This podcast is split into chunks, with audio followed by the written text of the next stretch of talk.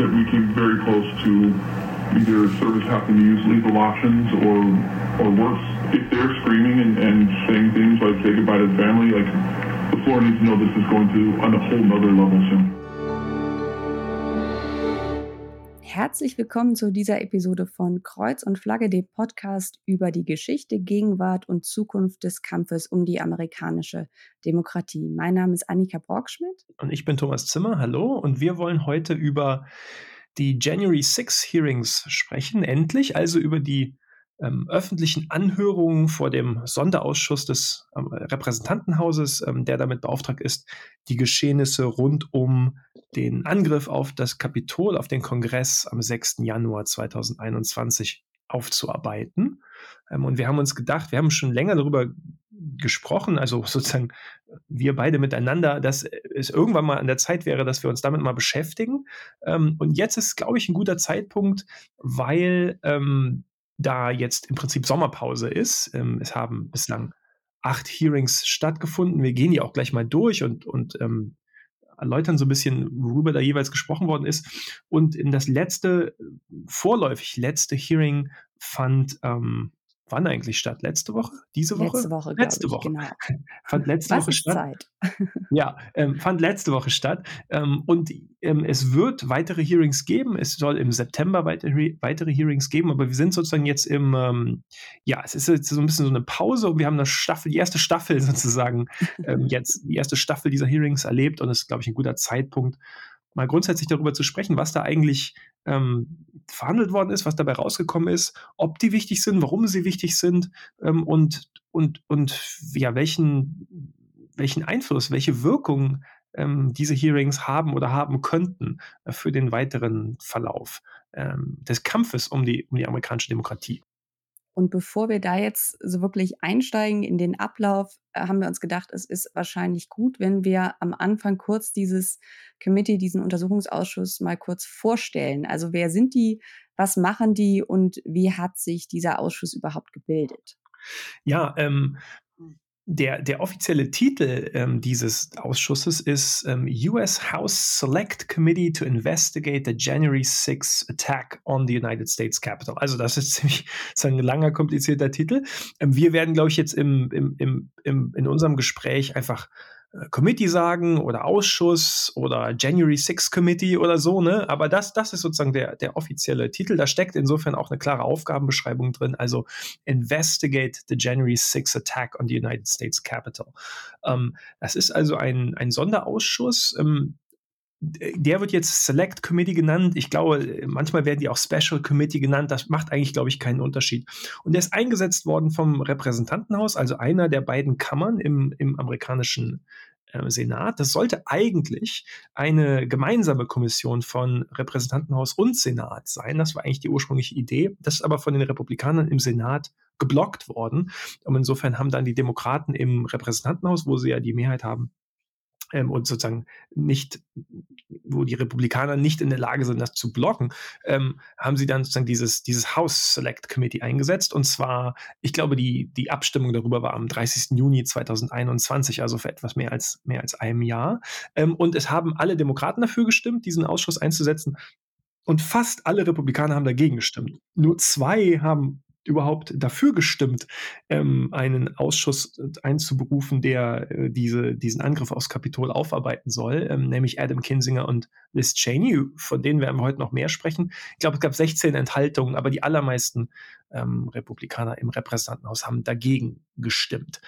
Die ursprüngliche Resolution, das ist eigentlich ganz interessant, sah vor, dass ähm, Nancy Pelosi, also die so Speaker of the House, ähm, ähm, acht Leute benennen würde. Und ähm, und dass Kevin McCarthy, der Minority Leader, also der sozusagen der, der, der, der Anführer der Republikaner im, der republikanischen Opposition im Repräsentantenhaus, dass er fünf Leute äh, äh besetzen, fünf Stellen besetzen würde in diesem, in diesem, in dieser Kommission. Die sollte also 13 Mitglieder haben, von denen Pelosi von Anfang an gesagt hat, sie wird einen ihrer Plätze auf jeden Fall an eine Republikanerin, nämlich an Liz Cheney, vergeben. Ähm, Kevin McCarthy ähm, hat dann auch Leute, seine fünf Leute benannt und darunter unter anderem zwei, ähm, also zwei unter anderem Jim Jordan, mhm. ähm, hm. einen, der sozusagen, ja, das kann man gar nicht anders sagen, der, der sozusagen Hardcore-Trumpists ähm, und unter den Republikanern. Mhm. Ähm, also zwei Leute, die aktiv gegen die Zertifizierung des Wahlsiegs von äh, Joe Biden gestimmt haben, äh, noch nachdem äh, der Angriff auf das Kapitol stattgefunden hatte. Ähm, Jim Jordan ist einer dieser Leute, die selbst einfach auch persönlich eng verstrickt waren in, in diesen Coup-Attempt von Trump, der ja, wie wir jetzt wissen, auch ähm, äh, versucht hat, eine Begnadigung zu erreichen mhm. durch, durch Trump, weil er selber auch weiß, äh, dass er da dass er da verstrickt war. Dazu hat Nancy Pelosi gesagt, nee, also das machen wir nicht.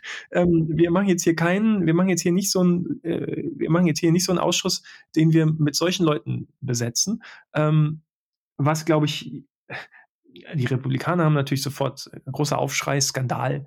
Was fällt der Keine ein? Keine Bipartisanship ist gewünscht.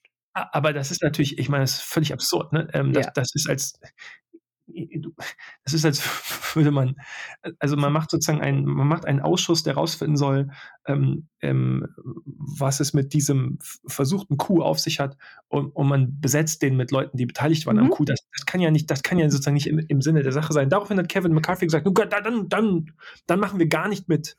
Dann macht niemand mit.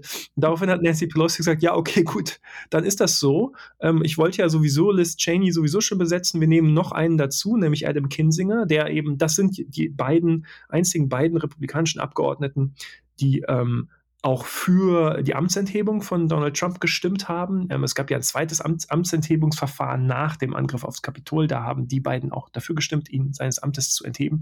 Und dann hat Nancy Pelosi gesagt, okay, die beiden besetzen wir. So ist jetzt diese Besetzung zustande gekommen neun Leute, sieben Demokraten, zwei Republikaner. Und das ist insofern, hat also insofern sozusagen eine, eine parteiliche Schlagseite, das, das ist so.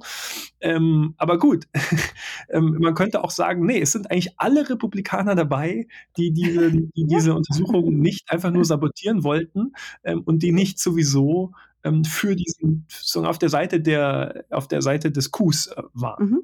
Genau. Die haben jetzt also knapp ein Jahr lang recherchiert und untersucht, haben über 1000 Leute interviewt. Ähm, ähm, viele wollten viele sozusagen aus dem Umfeld von Donald Trump, viele Republikaner wollten nicht kooperieren, wollen nach wie vor nicht kooperieren mit dem Ausschuss. Da laufen auch Verfahren sozusagen, die dazu zu kriegen, zu kooperieren. Denn eigentlich muss man, wenn man vom Kongress geladen wird, ähm, kooperieren. Aber wie gesagt, sozusagen das, das Trump-Umfeld hat alles versucht, ähm, diese, diese, die Arbeit des Ausschusses zu blockieren und, und zu sabotieren, ähm, wo immer möglich. Ähm, und jetzt nach, man hat dann sozusagen, es, es, gab immer Nachrichten, immer Neuigkeiten aus, aus, dem, aus der Arbeit des Ausschusses. Da wurde immer mal was sozusagen entweder geleakt oder irgendwelche sozusagen äh, irgendwelche Informationen veröffentlicht. Aber doch relativ überraschend fand ich jedenfalls. Ähm, ohne lange Vorankündigung hieß es dann plötzlich so gegen Anfang Juni, so und jetzt machen wir Public Hearings. Also wir machen sozusagen, ähm, wir, wir werden jetzt die, die Früchte unserer Arbeit, wir werden die Ergebnisse unserer Arbeit vorstellen und zwar in Form von, ähm, von, von öffentlichen, von, von im Fernsehen live übertragenen Anhörungen. Ähm, und da hat die, die erste am 9. Juni abends zur Primetime stattgefunden und seither hat es sieben weitere gegeben, also insgesamt acht dieser, ähm, dieser Hearings. Ähm, wir, wir, gehen die gleich durch. Es war nicht von Anfang an klar, wie viele Hearings es geben würde ähm, oder wann die stattfinden würden. Ähm, das war immer so ein bisschen äh, so die Frage, na, nach jedem Hearing war immer so ein bisschen die Frage, wann kommt denn jetzt eigentlich das nächste? Aber jedenfalls hat es acht solcher Hearings gegeben, alle live übertragen auf eigentlich allen seriösen Sendern, äh, muss man sagen. ähm, und ja, das ist sozusagen, würde ich sagen, so der, der, der Hintergrund, wie wir zu diesen öffentlichen Anhörungen ähm, gekommen sind. Ähm, ich weiß gar nicht, Annika, wie dein Eindruck ist. Wir, glaube ich, haben das natürlich, also ich habe jede Minute jedes Hearings sozusagen auch live angeschaut. Mhm. Ich weiß gar nicht, wie dein Eindruck ist. Wie ist sozusagen die, die Rezeption in Deutschland? Hat das überhaupt ein großes Echo ausgelöst? Haben das Leute verfolgt? Ich habe überhaupt keinen Eindruck. Also die Hearings haben natürlich schon Schlagzeilen gemacht, aber jetzt nicht in einem Ausmaß, wie man das vielleicht hätte erwarten können. Das lag vielleicht auch an der Zahl. Ich hatte das Gefühl, dass gerade so, als die erste Hearing, also am 9. Juni stattfand, da hat dann vielleicht auch noch der ein oder andere mitgeschaut. Aber gut, das mag auch an der, der, der Zeitverschiebung äh, mhm. geschuldet sein, dass dann viele irgendwann ausgestiegen sind und es ähm, ist ja auch nicht der Job von jedem, quasi das zu machen, was wir hier machen, uns das also minütlich reinzuziehen. Aber mhm. auch so das Presseecho war eher verhalten bis äh, Tendenz so, jetzt geht's dem Trump aber an den Kragen. Also mhm. eine wirklich kritische Auseinandersetzung mit diesen Hearings jenseits von dem reinen Nachrichtenwert ähm, fand jetzt nicht unbedingt statt. Es gab eine Hearing, ich glaube, das war die, die sechste, über die wir nachher auch nochmal im Detail sprechen, wo das nochmal ein bisschen anders war, weil die eben besonders explosiv war, inhaltlich. Ähm, da gab es dann ein bisschen mehr zu. Aber insgesamt war es, glaube ich, allein durch die, durch die Länge der Hearings und durch die Anzahl in der Berichterstattung, die irgendwie so sehr so auf Schlagzeilen aus ist, so ein bisschen antiklimaktisch. Also man mhm. hat das schon so verfolgt, aber ich glaube, es war jetzt nicht so präsent unbedingt. Ähm, ja, lass uns doch, äh, dann ist umso, umso wichtiger und umso besser, dass wir mal einen kurzen Abriss dieser, mhm. dieser Hearings ähm, geben. Vielleicht noch kurz vorweg, also ganz grundsätzlich ist es so, dass diese Anhörungen ähm, sozusagen eine, eine, eine Mischung aus Live-Zeugenbefragungen und eingespielten Zeugenaussagen per, per Video sind, plus immer auch sozusagen noch eingespielt Videos ähm, Aufnahmen von den Ereignissen des 6. Januars und, und, und drumherum. Also da, da im Prinzip muss man sich so vorstellen, da sitzt also in diesem Sitzungsraum dieses, dieses Komitee, dieser Ausschuss, also diese neuen, diese neuen Leute ähm, vorne auf dem Podium ähm, und davor ähm, sind die, sind die Zeugen, die jeweils geladen sind. Ähm, und jedes Hearing hat eigentlich einen bestimmten thematischen Schwerpunkt, also beleuchtet bestimmte Aspekte oder auch bestimmte sozusagen Phasen, bestimmte Zeitfenster ähm, genauer und konzentriert sich sozusagen auf, auf einzelne Themen und dazu sind dann jeweils manchmal zwei, manchmal drei, manchmal vier oder so äh, Zeugen geladen, die ähm, also die sozusagen die, die per Video eingespielten ähm, Zeugenaussagen sozusagen mit, mit, mit, mit einer Live-Befragung sozusagen noch, noch unterfüttern. So ungefähr ähm, laufen diese Hearings alle ab und sie dauern, dauerten eigentlich alle so naja, schon so zwischen zwei und sogar drei Stunden. Also die längsten waren echt so drei Stunden, sogar ein bisschen länger. Ähm, und unter zwei Stunden war, glaube ich, keines. Also es ist schon ein ganz schön, schön Time, Time Commitment. Ähm, ja, lass uns, lass uns doch mal kurz ähm, abreißen, ähm, Überblick, Überblick machen, ähm, was, was bisher so, was bisher geschah. Was bisher geschah. Genau, die erste Anhörung fand am 9. Juni statt und äh, da war das Thema quasi erstmal die allgemeine Absichtserklärung, also dass gesagt wurde, dieser, dass dieser Untersuchungsausschuss also der Öffentlichkeit darlegen will, dass es sich also beim 6. Januar um einen geplanten Angriff auf die Demokratie gehandelt habe und dass Trump das Zentrum dieser Verschwörung gebildet hat. Liz Cheney ist in dieser Anhörung wie auch in den allermeisten anderen in einer sehr zentralen Position. Sie hat äh, meist einen sehr hohen Redeanteil und sie hat am 9. Juni berichtet, dass Trump also immer wieder von zahlreichen Mitarbeitern und Juristen, die er zu Rate gezogen hat, immer wieder gesagt wurde, dass es keinerlei Bewe Beweise für Wahlbetrug, für systematischen Wahlbetrug gegeben habe, entgegen seiner Behauptungen. Und die fadenscheinige Begründung von Trump und seinen Mitverschwörern letzten Endes war ja genau das, dass es Wahlbetrug gegeben habe und dass deswegen die Zertifizierung der Stimmen am 6. Januar im Kongress aufzuhalten sei. Dann wurde noch eingespielt eine Zeugenaussage von Bill Barr, früherem äh, Justizminister unter Trump, der eben aussagt, dass er Trump mehrfach gesagt hätte, dass die, dass der Vorwurf des Voter Frauds, des Wahlbetrugs, ich glaube, die Formulierung war Bullshit äh, mhm. seien. Mhm.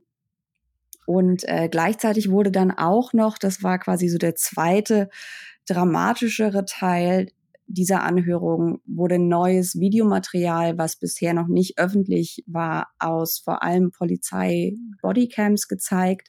Es gab auch eine neue Zeugin. Bisher hatte man vor allem, ich glaube, die vier oder fünf Polizisten, äh, die schon mal öffentlich ausgesagt hatten, so als die Gesichter des, äh, der Verteidiger quasi des Kapitols am 6. Januar vor Augen. Und jetzt wurde also noch ein neues Gesicht vorgestellt. Das war die Polizistin Carolyn Edwards, die den Angriff nochmal beschrieben hat. Ich glaube, das war zum Auftakt besonders, zum Auftakt dieser Anhörung besonders deswegen sinnvoll, weil es nochmal wirklich vor Augen äh, geführt hat, wie brutal dieser Angriff war und sie beschreibt eben, wie sie diesen Tag erlebt hat. Sie ist ohnmächtig geworden im Laufe dieses äh, Hand-to-Hand-Combat, äh, Combats, also wie sie sagt. Ohnmächtig geworden klingt, klingt jetzt Ohnmächtig geworden klingt, sie ist, sie ist überrannt worden und ist, ist ja. äh, zu Boden gestoßen worden, so dass sie eben das Bewusstsein verloren hat. Also ja, genau, sie ist nicht einfach, sie ist nicht dahin gesunken. Nee, sondern, sie ist eben schwer verletzt worden, genau. Ja. Und ich glaube irgendwie mehrfach, oder sie ist mit dem, mit dem Hinterkopf auf, auf genau, Treppenstufen auf, geknallt oder so. Ähm, und ähm, ja, also ich, ich fand auch, fand es auch sehr eindrücklich, dass ähm, und wichtig, dass zum Auftakt mhm. nochmal die ähm, einfach der Fokus darauf lag, wie gewalttätig, ähm, wie brutal diese, diese Szenen, diese Szenen da waren. Und ich, ich muss selber bei mir äh, sagen, dass ich eigentlich jedes Mal immer wieder, wenn, wenn ich dann aus welchem Anlass auch immer nochmal mit den tatsächlichen ähm, Aufnahmen konfrontiert bin, eigentlich immer wieder erschüttert äh, über das Ausmaß an, an Gewalt äh, bin. Ja. Wir hatten, also wir haben ja schon Bodycam-Aufnahmen gesehen, und selbst wenn man das noch so im Hinterkopf hat, ist es dann doch noch mal was anderes, jetzt auch diese neuen Bilder zu sehen und dann gleichzeitig, also zu diesen Aufnahmen von dem Tag, dann noch diese Zeugen zu haben, die quasi im Zeugenstand ihr eigenes Trauma noch mal mhm. neu durchlebt und das neu wiedergibt. Also ich glaube, das war sehr effektiv und vielleicht mag das jetzt zynisch klingen, wenn wir jetzt hier zum Beispiel auch über Dramaturgie und sowas sprechen, aber der Sinn dieser Anhörungen war ja, der Bevölkerung letzten Endes darzulegen, weshalb äh, Trump sich hier also an der Planung eines Staatsstreichs letzten Endes schuldig gemacht hat. Und deswegen ist Dramaturgie jetzt mal jenseits von ähm, allem Zynismus einfach auch sehr wichtig, weil, wie gesagt, niemand schaut sich äh, diese Menge an Anhörungen freiwillig an. Und das war ja die, das Zielpublikum sind ja jetzt nicht nur so Leute wie wir, die das irgendwie beruflich machen, sondern das war schon so gedacht, dass sich das auch, ich sag jetzt mal, der, der normale Durchschnittsbürger anschauen sollte. Es lohnt sich vielleicht an der Stelle einmal nochmal kurz zum, zum Struktur äh, dieser Hearings zu sagen. Also der, der Vorsitzende des Ausschusses ist ein Demokrat, das ist ähm, Benny Thompson, Abgeordneter aus Mississippi, ähm, der aber selber, würde ich sagen, jetzt äh, spielt natürlich schon eine wichtige Rolle ähm, in, in allen Hearings. Er eröffnet, er eröffnet alle Hearings, ähm, beendet auch alle Hearings ähm, und, und leitet so ein bisschen, führt so ein bisschen durch die Hearings. Ähm, aber du hast schon gesagt, ganz wichtige, ganz, ganz zentrale, also ganz ähm, strategisch und bewusst auch eine zentrale Rolle spielt ähm, Liz Cheney, die ist Vice Chair, also stellvertretende Vorsitzende dieses Ausschusses und Cheney übernimmt häufig so ein bisschen sozusagen den, den Part, ähm, ähm, so die besonders wichtigen Dinge nochmal auf den Punkt zu bringen, zusammenzufassen, so ein Big Picture nochmal sozusagen äh, in, äh, klar sozusagen auf, auf, auf den Punkt zu bringen, ähm, was sie, wie ich finde, auch ähm, ausgesprochen beeindruckend macht. Ja, also das sind sozusagen, also äh, Vorsitzende Benny Thompson, Demokrat, dann Liz Cheney als Vice Chair und, äh, und dann sitzen eben diese sieben anderen ähm, Leute, sechs Demokraten und plus, plus Adam Kinsinger, die, die sitzen da eben auch und die agieren als ähm, Befragende. Also sind eigentlich in jedem Hearing ein, ein oder zwei, meistens zwei von den anderen ähm, Mitgliedern der, des Ausschusses, die sozusagen so die, die Zeugenbefragung führen. Also immer ähm, spielen der Vorsitzende Benny Thompson und die Vice Chair Liz Cheney sozusagen eine wichtige Rolle und dann immer zwei von den anderen in wechselnden Konstellationen, die so ein bisschen die eigentliche Zeugenbefragung führen. Mhm. Genau, und ähm, letzten Endes ist Cheney so von der ja, wenn man jetzt mal bei dramaturgischer Sprache bleibt, wäre Cheney vom Casting her quasi so in der Rolle des, des Prosecutors eigentlich. Ich meine, sie ist, glaube ich, auch Juristin von, von, äh, von der Ausbildung her, wenn ich mich recht erinnere. Und äh, sie macht das wirklich gut. Also sie ist rhetorisch sehr gut. Das stand, glaube ich, auch nie zur Debatte, ob Liz Cheney gut, äh, gut reden kann. Wir kommen vielleicht nachher noch mal genauer auf ihre Rolle zu sprechen. Aber wie gesagt, es war eine strategische Entscheidung, sie als, ich sag mal, das, das Gesicht der Republikaner, die allerspätestens am 6. Januar einen, einen Schlussstrich quasi gezogen haben ähm, und die jetzt von ihrer eigenen Partei ja auch letzt, also verstoßen werden und abgelehnt werden und abgestraft wurden, dass man die also so präsent äh, positioniert hat. Die zweite Anhörung fand dann am 13. Juni statt. Da ging es vor allem um Trumps falsche Behauptungen rund um das Thema Wahlbetrug. wieder wurde Videotestimony, Videozeugenaussagen von Bill Barr gezeigt und es wurde dargelegt, dass die Mitarbeiter, zahlreiche Mitarbeiter des Justizministeriums Trump wieder und wieder und wieder gesagt haben, dass es keinen Wahlbetrug gab, dass seine Behauptungen vom Wahlbetrug nicht zu belegen seien. Und dann hat Bill Barr, ähm, ich glaube, gegen Ende der Anhörung noch gesagt, er hätte so einen Moment gehabt, wo er sich gedacht hätte, oh je, wenn der das wirklich glaubt, was er hier erzählt, dann sei er ja völlig losgelöst von der, von der Realität. Und äh, das war so eines, einer der Soundbites, die dann überall in den Nachrichtensendungen gelaufen sind. Und dann gab es noch einen, einen zweiteren, einen zweiteren, yes, da gab es noch einen, einen zweiten Teil der Anhörung, wo es besonders darum ging, wie Trump also seine Behauptung vom Wahlbetrug genutzt hat, um letzten Endes Geld in die eigene, in die eigene Tasche fließen zu lassen, um Schulden für seine Campaign ähm, und noch zahlreiche andere Sachen abzubezahlen und nicht eben um diese angeblichen Claims von Voter Fraud untersuchen zu lassen. Also der, der Fokus in diesem zweiten Hearing war ja sehr stark darauf, ähm, zu zeigen, dass Trump schon sehr früh wusste, dass er die Wahl mhm. verloren hatte oder jedenfalls hätte wissen müssen, ne? weil, weil es sozusagen ja. sein, sein engstes Umfeld sein eigener Justizminister, aber auch im Weißen Haus oder sogar in seinem familiären Umfeld, also Ivanka Trump, Ivanka Trump genau. zum Beispiel, ihm einfach schon sehr bald sehr klar gesagt haben, die Wahl ist, ist verloren. Das reagiert ähm, sehr stark auf sozusagen so eine Strategie, die aus dem Trump-Umfeld in den letzten Monaten so ein bisschen äh, gekommen ist, so nach dem Motto, ähm, das, das kann ja gar kein, das, sagen, das kann ja jetzt gar keine, äh, kein strafrechtlich irgendwie relevantes Fehlverhalten sein, weil der hat ja wirklich geglaubt, dass die mhm. Wahl, sozusagen, dass da Wahlmanipulation war. Insofern hat er ja eigentlich äh, nur versucht, ähm, die ganz ehrlich sozusagen versucht, äh, die amerikanischen ja. Wahlen, die Integrität der amerikanischen Wahlen zu beschützen. Also, also da ge gegen diese Verteidigungsstrategie richtet sich, richtete sich sozusagen sehr stark dieses Hearing. Ähm, danach konnte man wirklich keinen Zweifel daran haben, ne, dass, dass da mhm. im, in der Trump-Administration selber sehr früh schon überhaupt gar kein Zweifel mehr bestand, dass die diese Wahl äh, verloren hatten. Die dritte Anhörung fand dann am 16. Juni statt und hatte Mike Pence und äh, ja, sein Umfeld als Thema.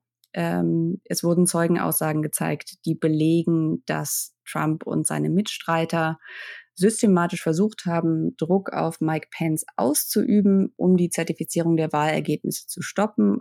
Vielleicht nur noch mal als Hintergrund. Es ist die Aufgabe des Vizepräsidenten im Kongress, die Wahlergebnisse ähm, der einzelnen Staaten zu zertifizieren. Das ist aber ein rein bürokratischer Akt. Also der Vizepräsident hat entgegen dessen, was Trump und seine Mitarbeiter und seine, sein Team da verbreitet haben, der Vizepräsident hat keinerlei äh, Entscheidungsgewalt, ähm, hier irgendwie die Zertifizierung wirklich zu stoppen, sondern es ist eigentlich eine reine Formalie. Äh, Pence hat sich äh, geweigert. Äh, es gab, hat sich dann, also es, es gab eine hitzige Auseinandersetzung zwischen Trump und Pence am Morgen des 6. Januars selbst noch. Und dann wurde nochmal gezeigt, dass es eine Gruppe um den Anwalt John Eastman gab, der Verbindung mit dem Claremont Institut, über das wir schon mehrfach gesprochen haben, hat. Ähm, und diese Gruppe von Leuten hat, wie der Juraprofessor Vikram Amar sagt, eine Art, Zitat, Independent State Legislature Theory auf Steroiden vorgelegt, wonach also die einzelnen Legislativen der Bundesstaaten, falls es zu Unstimmigkeiten kommt, äh, also laut Wahlbetrug letzten Endes schreien können und dann selbst ihre Wahlmänner und Wahlfrauen auswählen können. Und das war also der Versuch des Trump-Camps, die in großen Anführungszeichen juristische Seite des versuchten Staatsstreichs abzudenken. Besonders interessant daran fand ich, dass wir in dieser Anhörung auch noch erfahren haben, dass anscheinend auch John Eastman selbst sich sehr bewusst war, dass das, was er dort tut, sehr illegal ist und ähm, auch juristisch auf komplett tönernen Füßen steht. Er hat sich nämlich danach um eine präsidiale Begnadigung bemüht, aber ohne Erfolg. Er hat keine bekommen. Also da ging es ähm, in, diesem, in diesem dritten Hearing eben wirklich darum, mal diese ganzen, diese ganzen allerlei pseudo-legalen mhm. Tricks und, und, und abstrusen äh, sozusagen Theorien über wa was alles die Verfassung vermeintlich zulasse, äh, offen zu legen. Und da war ähm, dieser John Eastman sozusagen das, das Mastermind, ähm, der ja auch mit dieser, mit dieser, äh, sagen, diese, die, mit dieser Theorie dann äh, um die Ecke kam, ähm, es könne doch eigentlich Mike Pence, also der, der Vizepräsident, im Prinzip im Alleingang bestimmen, ähm, welche Wahlmännerstimmen jetzt äh, äh, ähm, sozusagen rechtmäßig sind, welche nicht und welche mhm. man, welche man zählt und welche nicht. Und er könnte im Prinzip der Vizepräsident im Alleingang ähm, äh, entscheiden, wer eigentlich, wer eigentlich die Präsidentschaftswahl gewonnen hat. Ähm, und ähm, das ist schon, schon ein, eindrücklich, fand ich, wie, ähm, wie da klar geworden ist, dass, dass der selber auch wusste, dass das dass das bekloppter Unsinn ist, den er da erzählt. Ähm, ähm, aber hier ist eben so, dass hier, glaube ich, zum ersten, aber nicht zum letzten Mal auch im Fokus sozusagen diese, diese Riege an externen Beratern äh, stand, ähm, die Trump da um sich versammelt hat. Es gibt ja eigentlich immer zwei. Es gibt zum einen sozusagen den dieses Weiße Haus und, und die, die, die, die, die, die Trump-Administration, der hat ja seinen eigenen, sozusagen seinen eigenen ähm, juristischen Beraterstab und ähm, Legal Counsel und so. Und er hat ja auch sozusagen sein Justizministerium, aber er hat sich ja auch eben umgeben mit, mit diesen ja völlig abstrusen Figuren, ähm, John Eastman zum einen, aber auch dann ähm, seine, seine Privatanwälte, sozusagen Sidney Powell und Rudy Giuliani, ja. einer irrer als die andere, ähm, ähm, die, die sozusagen jetzt da immer versucht haben, äh, Trump in die Richtung zu beeinflussen. Da, da, da gehe doch noch einiges an, äh, äh, was man alles noch, was man alles noch machen könne. Obwohl, ja. ich glaube, man muss vielleicht noch mal sagen, also John Eastman ist zwar an sich, der ja auch sich selbst bewusst war mit dem, was er da sagt, ist, also wie gesagt, ist total bekloppt. Aber er ist zum Beispiel anders als jetzt eine Sidney Powell oder ein Rudy Giuliani, ist er doch schon so die Verbindung zum, ja, zum konservativen intellektuellen Establishment eben unter anderem mit dem Claremont Institut, das ihn ja jetzt nicht etwa, wie man hätte meinen können, wenn man auf Basis von Logik und äh, normalem Anstand äh, denken würde, dass die ihn dann rausgeschmissen hätten, sondern auch nachdem das also rauskam, es war ja schon vorher, also schon vor der Anhörung bekannt, dass er also äh, letzten Endes diese diese Independent State Legislature Theory auf, auf Steroiden mit Mike Pence als Zentrum äh, seiner, ja, man kann es noch nicht mal Theorie nennen, aber seines, seines Hirngespinsts da aufgestellt hat, ähm, sondern die haben sich ja dann nochmal geäußert und gesagt, nein, sie unterstützen ihn weiterhin und das ist alles prima. Also der ist jetzt nicht irgendwie geschasst worden vom intellektuellen, von der intellektuellen Speerspitze der konservativen Juristerei. Also das fand ich schon bemerkenswert.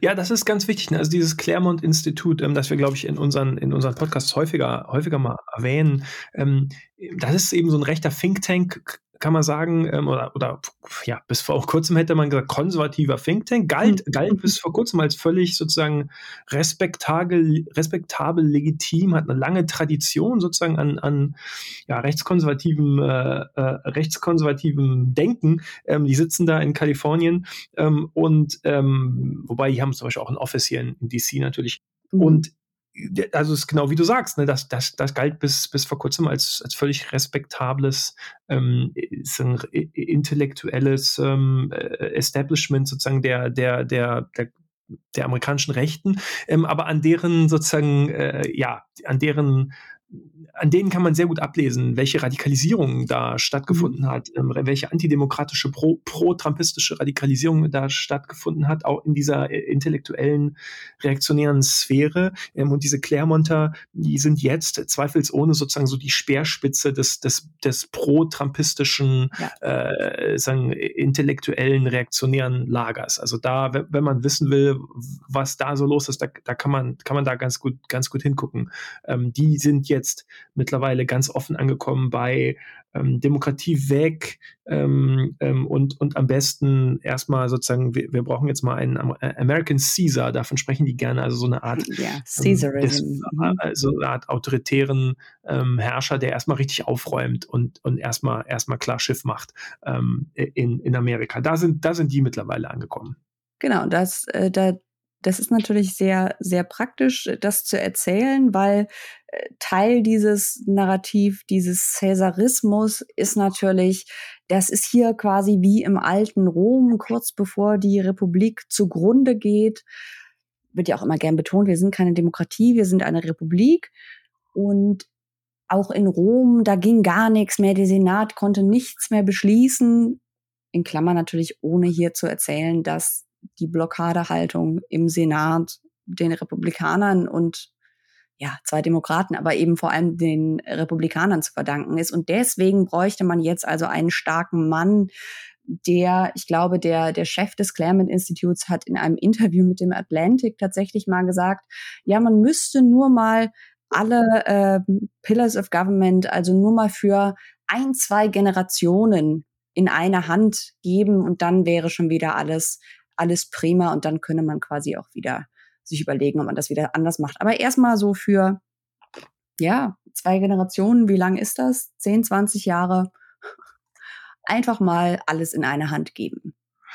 Also hier gibt es ja, das ist jetzt aber wirklich sozusagen ein, ein, ein, wir sind jetzt so ein bisschen so bei so einem Side-Exkurs, das sind eigentlich alles, alles Themen, die man mal mhm. auch, die es mal wert wären, sie, sie mal sozusagen genauer zu beleuchten. Aber genau an der Stelle, ähm, glaube ich, ist, ist, da gibt es eben, da wird, glaube ich, deutlich, warum ähm, es einfach so große Überschneidungen oder Affinitäten zu diesen äh, sagen, libertären Tech-Oligarchen mhm, gibt, ja. so Peter Thiel oder so Leute, ne? also so Silicon Valley äh, Tech-Oligarchen, weil die finden genau das total einleuchtend und total attraktiv. Ne? Die gehen ja eigentlich von derselben, die mhm. gehen eigentlich von so einer ganz ähnlichen Diagnose aus, nämlich dass Amerika, ähm, dass das halt alles so ein völlig kaputtes System ist. Also die, die sprechen ja häufig dann in so in so Computercode-Analogien, äh, äh, äh so, also Bad Code oder so. Ne? Das ist ja. sozusagen, das ist, das, das muss jetzt mal, das muss jetzt mal clean slate, da muss man mal neu anfangen und so, ne? Und insofern, ähm, das ist denen total sympathisch und attraktiv, dass, dass da mal jemand kommen soll und mal richtig aufräumen soll und mal sozusagen, weil das sozusagen, das, das funktioniert, man kann ja so nicht weitermachen, das ganze System ist alles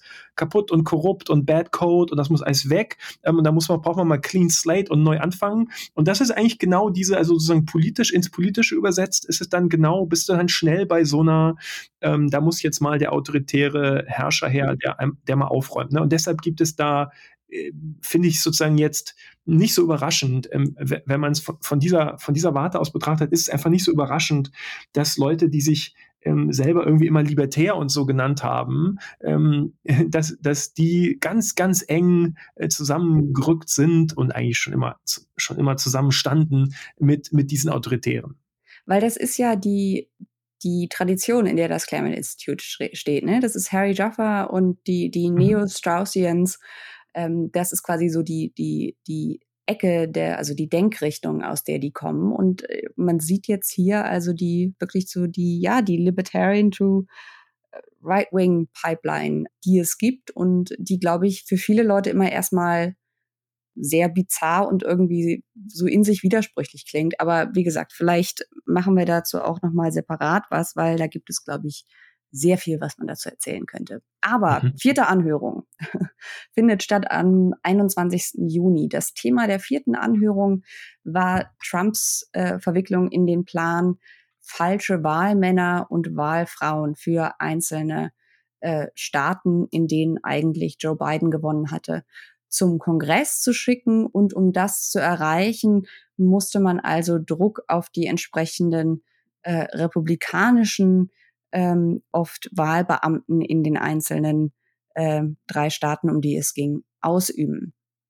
Und diese Anhörung ist in zwei Teile aufgeteilt. In Teil 1 zeigt der Ausschuss, dass Trump nicht nur von dem Plan gewusst hat, also so eine Art ähm, das wird dann gerne so Second Slate of Electors genannt, also quasi ja, Fake-Wahlmänner und Wahlfrauen aufzustellen. Er hat nicht nur von dem Plan gewusst, sondern hat ihn auch befürwortet und hat ihn, das ist, glaube ich, ganz wichtig, aktiv mit vorangetrieben. Und diverse republikanische Zeugen belegen das. Wir haben einmal, vielleicht einigen von euch auch noch ein Begriff, äh, die Georgia Secretary of State Brad Raffensperger, äh, sein Deputy Brad Sterling und der Arizona House Speaker Rusty Bowers, die sagen dazu also live vor dem Ausschuss auf, äh, aus und erzählen eben, dass sie mehrfach unter Druck gesetzt wurden von Trump und von seinem Team durch Telefonanrufe. Ähm, sie wurden teilweise auch zu Hause belästigt von Demonstranten, weil Trump und Co. eben die Wählerbasis gegen sie aufgehetzt haben.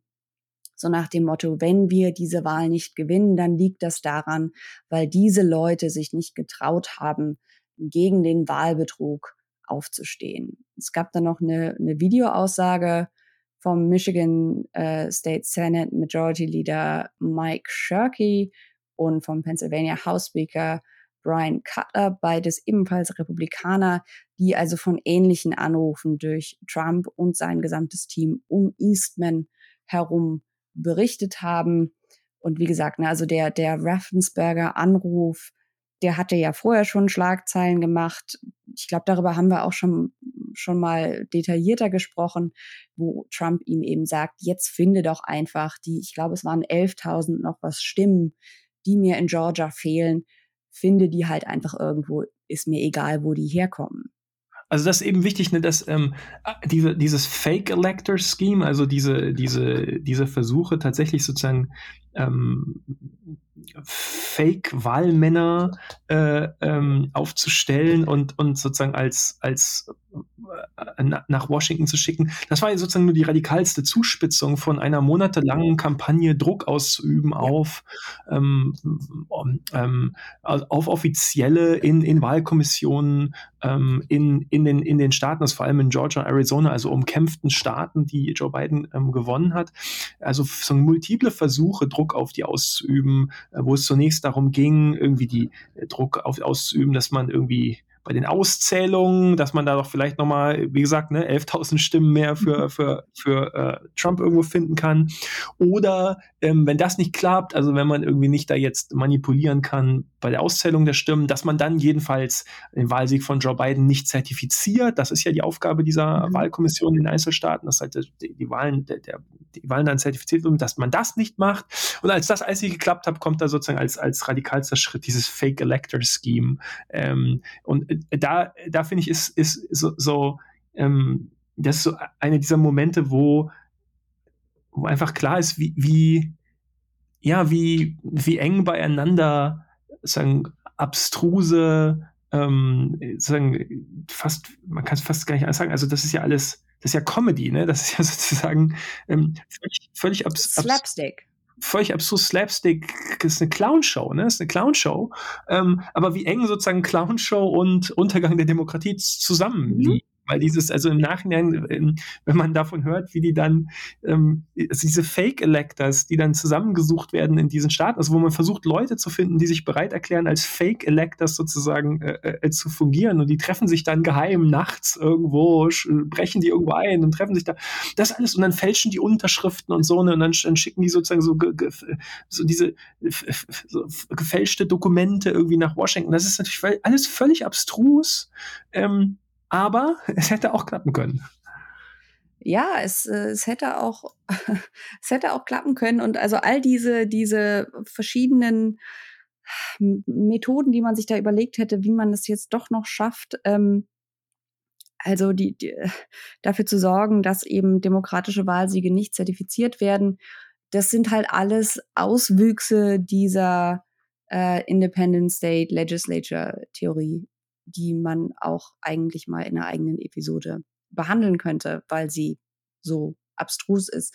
Aber also auch das entspringt alles quasi diesem, ja, diesem Team um Eastman herum und wird dann in den einzelnen Bundesstaaten äh, eben auch teilweise lokal dann vor Gericht noch versucht irgendwie durchzusetzen. Und damit kommen wir dann schon zu Teil zwei, schon zu Teil zwei, damit kommen wir zu Teil zwei dieser Anhörung.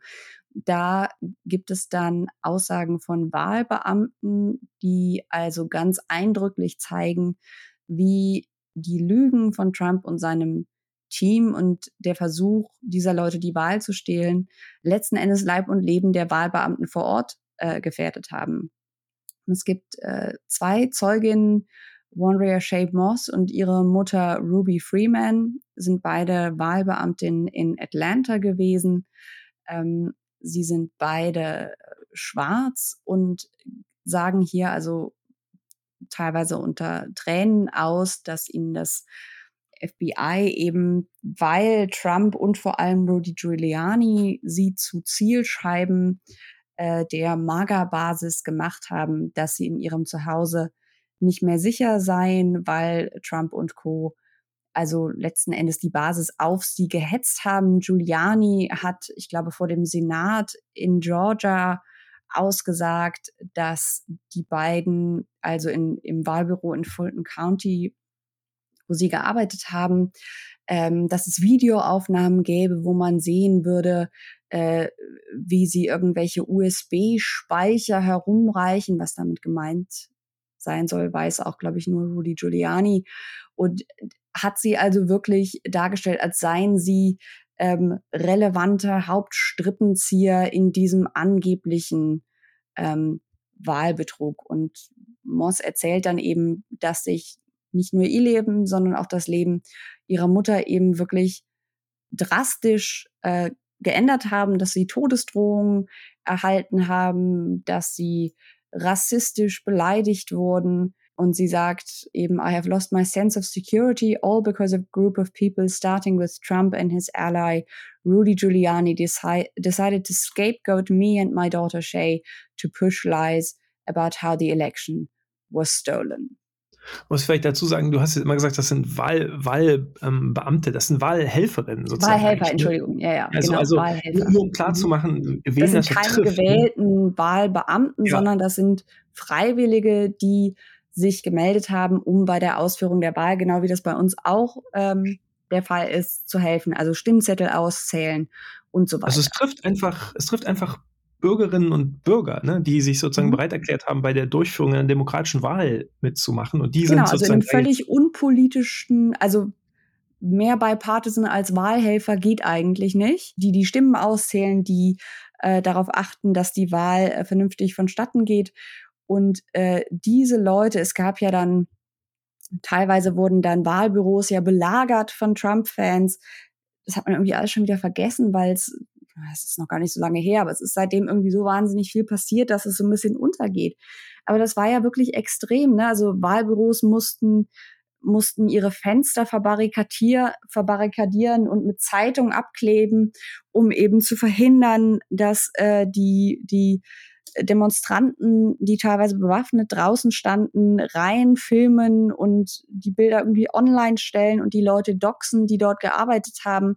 Also es war wirklich extrem. So, der, die fünfte Anhörung kommt dann am 23. Juni. Da geht es darum, wie systematisch Druck auf Mitarbeiter des Justizministeriums ausgeübt wurde. Und eines, einer der Hauptpunkte ist, dass Trump einen neuen Justizminister wollte, weil äh, der amtierende, nachdem Bill Barr also äh, gekündigt hatte, äh, Rosen ähm, nicht so gespurt hat, wie er es gerne hätte.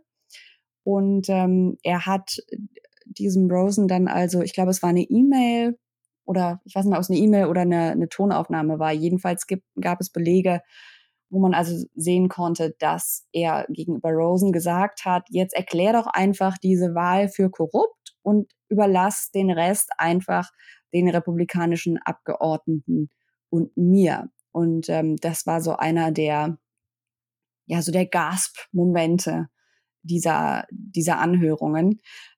Clark zeigte sich, hätte die Macht des Justizministeriums nutzen wollen, um also letzten Endes die einzelnen Staaten zu übergehen und also zu erklären, dass es Wahlbetrug gegeben habe. Zirkulierte dann auch ein, ein Entwurf eines Memos, wo er das, ich glaube, es war für Georgia, durchexerziert äh, hat. Und ähm, Es gab dann auch eine Aussage, die ich sehr bezeichnend fand, ähm, dass White House Counsel, also juristische Beratung fürs Weiße Haus, Pat Cipollone habe Clarks Plan, ähm, also wie gesagt, jemand aus dem Trump-Team, ne, habe Clarks Plan einen Murder-Suicide-Pact genannt.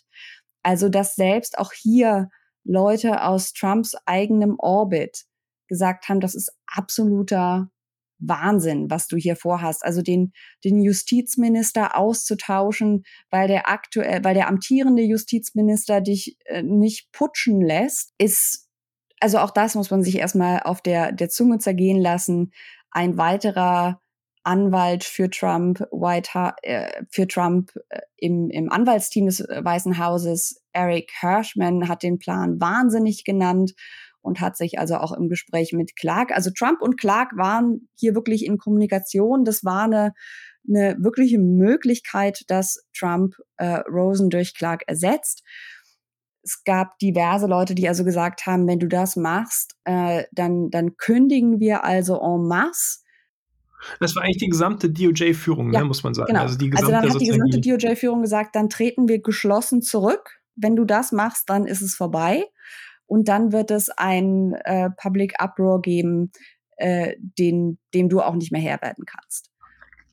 Hier ist, glaube ich, ganz interessant, dass wie systematisch auch da über, über, wir sprechen immer darüber, das ist immer über einen Zeitraum von Wochen oder sogar Monaten passiert. Ne? Das passiert ja alles zwischen November und bis, bis, in, bis in den, also diese Sachen hier bis in den späten Dezember, frühen Januar hinein, diese Versuche systematisch das Justizministerium zu korrumpieren, Leute zu finden im Justizministerium, die bereit wären und waren, ähm, sozusagen, äh, sozusagen im, im Sinne der, im, im Sinne Trumps Einfluss zu nehmen auf, auf diesen laufenden Prozess auf unterschiedliche Art und Weise. Also dass dieses ähm, diese ganz konkrete, dieses ganz konkrete Memo, das da verfasst worden ist, aus von Seiten sozusagen der, der, der Trump, dieser externen Trump-Berater, das kommt also da auch wieder aus diesem Giuliani, Powell, Eastman-Umfeld, ähm, die da ein Memo verfasst haben, ähm, nachdem äh, sozusagen das, das DOJ dann eben sich an die um, umkämpften Staaten gerichtet hätte mit der Aussage,